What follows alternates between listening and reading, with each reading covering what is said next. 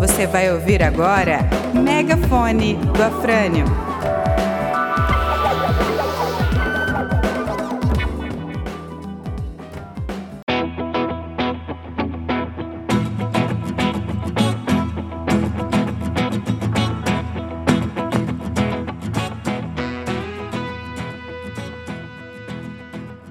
Olá pessoal, nós estamos começando mais um podcast Megafone do Afrânio, hoje com assuntos picantes eu quero iniciar dizendo que esse ano vai ser um ano de muita luta e eu desejo sucesso a todos aqueles que defendem a democracia, que querem renovar suas esperanças, porque temos eleição em 2020 para prefeito e vereadores em todo o Brasil. Hoje eu vou tratar de um assunto que é a inauguração ou reinauguração, a devolução da Ponte Ercílio Luz para o uso público que ocorreu no final do ano passado, exatamente no dia 30 de dezembro. Eu estive lá acompanhando naquela nessa data histórica, não poderia faltar para registrar, é, inclusive também é, com fotografias e aquele momento muito bonito, emocionante, empolgante de ver o povo tão interessado na recuperação do uso da Ponte Luz. Não poderia deixar de também falar para vocês o que eu vi naquele momento. A, a Ponte Luz, já há seis meses atrás, estava programado a reinauguração dela, a entrega dela no dia 30 de dezembro. Mas chegando lá, eu percebi o completo improviso do que foi a parte da prefeitura. Estou me referindo exatamente àquilo que cabia à prefeitura, que eram as obras. É, das cabeceiras, tanto continental como insular, estavam inacabadas, meia boca, o meio fio tudo empilhado, caminhão ainda descarregando brita, é, trator é, tentando remover montes de areia sacas de cimento jogado, portanto uma coisa assim horrorosa, o que dá uma demonstração de falta de planejamento por parte da prefeitura. Eu sei que existe uma relação entre prefeitura e governo do estado que não é a das melhores, mas nós não precisávamos ter esse tipo de comportamento por parte do prefeito Jean Loureiro. Bagunça, de desleixo foi registrado naquele dia 30 de dezembro. Mas quero chamar a atenção, sobretudo pela alegria, pelo entusiasmo que foi ver a população é, abraçar, abraçar mesmo a Ponte Ercílio Luz, ter ela de novo para o uso que tanto nós esperávamos. Foi uma novela, mais de 30 anos, sobre se a ponte deveria ou não ser reformada. Eh, alguns defendiam a tese que tinham que desmontar a ponte, o melhor seria, outros defendiam a ideia de deixar cair. Esses estavam absolutamente errados. A ponte voltou a dar vida e virou uma grande atração turística em Florianópolis. Agora o debate é sobre quem vai fazer a manutenção. Nós vamos reinaugurar a ponte, deixar com que o, o, tempo novamente deteriore e lá na frente é que vai se discutir o prejuízo. Eu defendo a ideia de que a Prefeitura Municipal de Florianópolis tem que assumir a manutenção da ponte Ercílio Luz. Com frequência, fazer todo o trabalho de vistoria, de acompanhamento e de manutenção. Um outro assunto que eu quero dividir com vocês, uma ideia que um, um, colega trouxe e eu concordo com ele, que é o seguinte: está todo mundo dando palpite sobre o que fazer com a Ponte Luz. Qual é o melhor uso? Se deve deixar ela exclusivamente para pedestre, se deve deixar transitar carros ou se deve fazer um período experimental. Então, teve um colega que disse assim: Afrânio, por que não fazer um plebiscito e deixar com que a população manifeste a sua posição. Ora, como nós vamos ter reeleição em 2020 e a população vai sair de casa para escolher o seu prefeito e o seu vereador, por que não incluir na urna mais uma perguntinha? Qual é o uso que a população gostaria que fosse dado à Ponte Ercílio Luz? Aberta livremente para qualquer é, uso, automóvel, ônibus, caminhão, ou fazer uma coisa muito restritiva somente para pedestres, ou um meio termo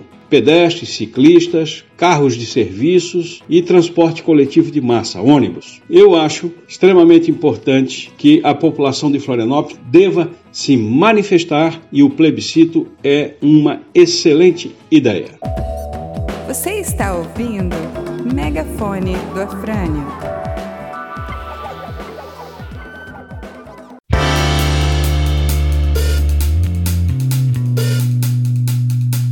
O segundo assunto que eu quero trazer para vocês hoje é a polêmica que se estabeleceu em Florianópolis no início do ano 2020 com a decisão do Tribunal de Contas do Estado de Santa Catarina mais precisamente a posição divulgada do relator Luiz Eduardo Xerém, com relação à suspensão do edital de licitação da famosa, polêmica Marina da Beira-Mar. O, assunto é grave, é gravíssimo, porque é, não está se discutindo aqui somente o, o aspecto urbanístico, que eu quero dar a minha opinião sobre isso. Eu, como vereador, eu me manifestei, tive uma posição quando a matéria passou e tramitou dentro da Câmara de Vereadores. A minha posição é o seguinte: eu não sou contra a Marina, ou melhor, não sou contra marinas no plural, mas eu entendo que em Florianópolis a escolha do local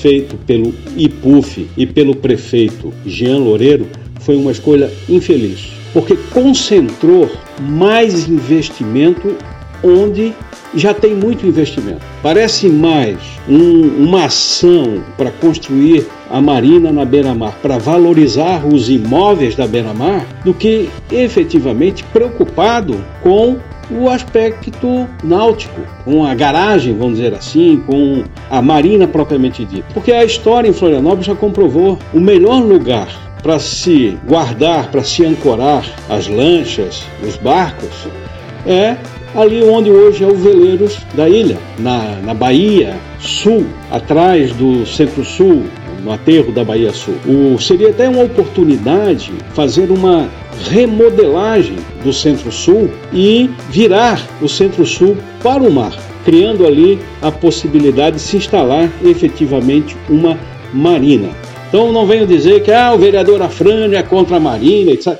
Não é isso, não, nós não estamos discutindo posição nesse nível de simplificação. Mas o Tribunal de Contas, que não entrou nesse mérito, se deve ter marina ou se não deve, se deve ser na Bahia Sul ou se deve ser na Beira-Mar Norte, o Tribunal de Contas está preocupado com as condições de lançamento do edital para concessão pública da Marina.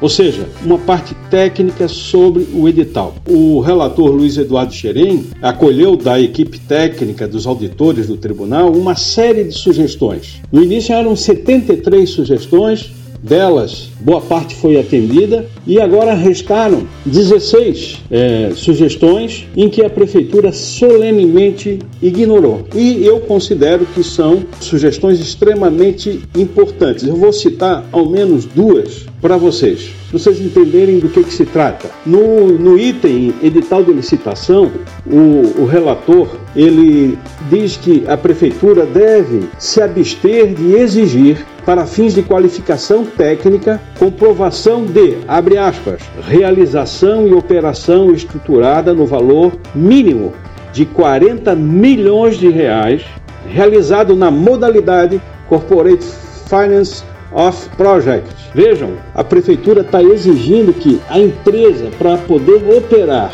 criar, né, construir a Marina da Beira-Mar, que ela deve ser já ter uma operação comprovada de, de uma modalidade específica e, além disso, um, um montante na ordem de 40 milhões de reais. Parece que está sendo dirigido para alguma empresa. São poucas empresas que talvez tenham condições para atender à exigência que a prefeitura colocou no edital. Por isso, o relator diz que a prefeitura deve abster-se de exigir, para fins de qualificação técnica, esses dois itens aqui que eu já mencionei. Além disso, tem um outro problema que eu quero chamar a atenção de vocês, que é o seguinte: no edital de licitação existe a necessidade de se dar um prazo para quem ganha. Ah, vai construir uma escola. A empresa que ganha tem que iniciar a construção da escola dentro de um prazo de 60 dias, 90 dias.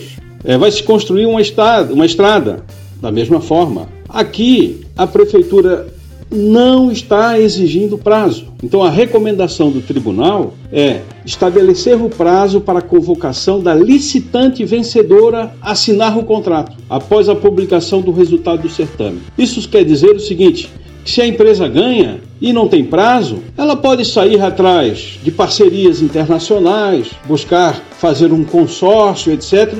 E quando ela é, montar a sua engenharia administrativa, Daí sim, ela vai lá na prefeitura, pode demorar um ano, dois anos, três anos, vai lá na prefeitura e assina o contrato. O que o Tribunal de Contas está exigindo é que a prefeitura coloque um prazo no edital. Gente, é mais do que razoável, é mais do que justo. Então, o Tribunal de Contas está preocupado é com a licitude e preocupado com a segurança jurídica. E eu quero aqui dar meu apoio às preocupações do Tribunal de Contas do Estado de Santa Catarina.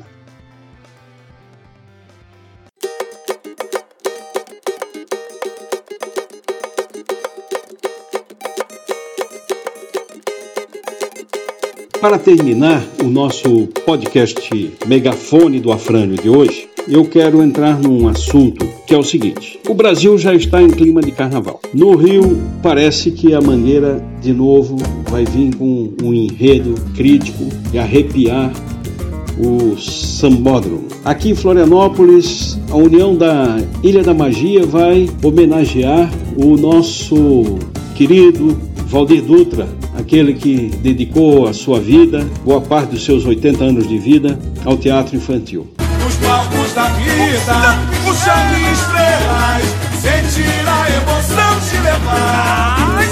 Nasce um sonho de liberdade, desperta o gênio pra eternidade, nos palcos da vida. A Copa Lorde vai fazer uma bela e linda homenagem merecida a uma das pessoas mais importantes da nossa cidade, que é o padre Wilson Groff.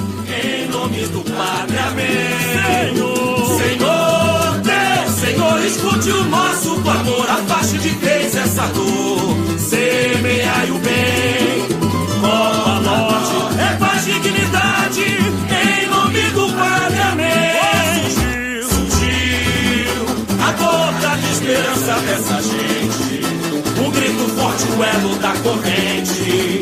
O sacerdote em sua missão, um mensageiro que nos conduz. E o movimento de mulheres lançou mais uma vez a campanha Não é Não uma campanha para diminuir o, o assédio no carnaval nas ruas, nas passarelas, nas avenidas, porque quem tem esse tipo de preocupação, claro, parte principalmente das mulheres.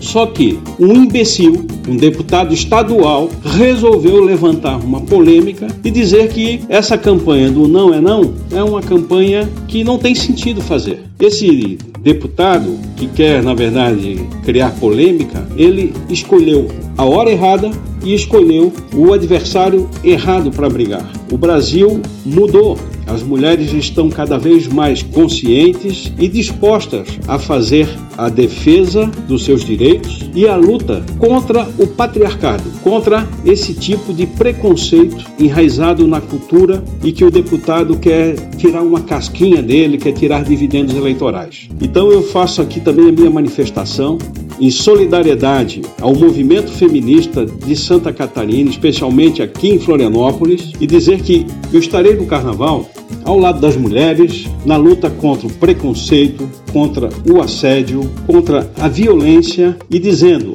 não é não. Te liga, deputado Gessé.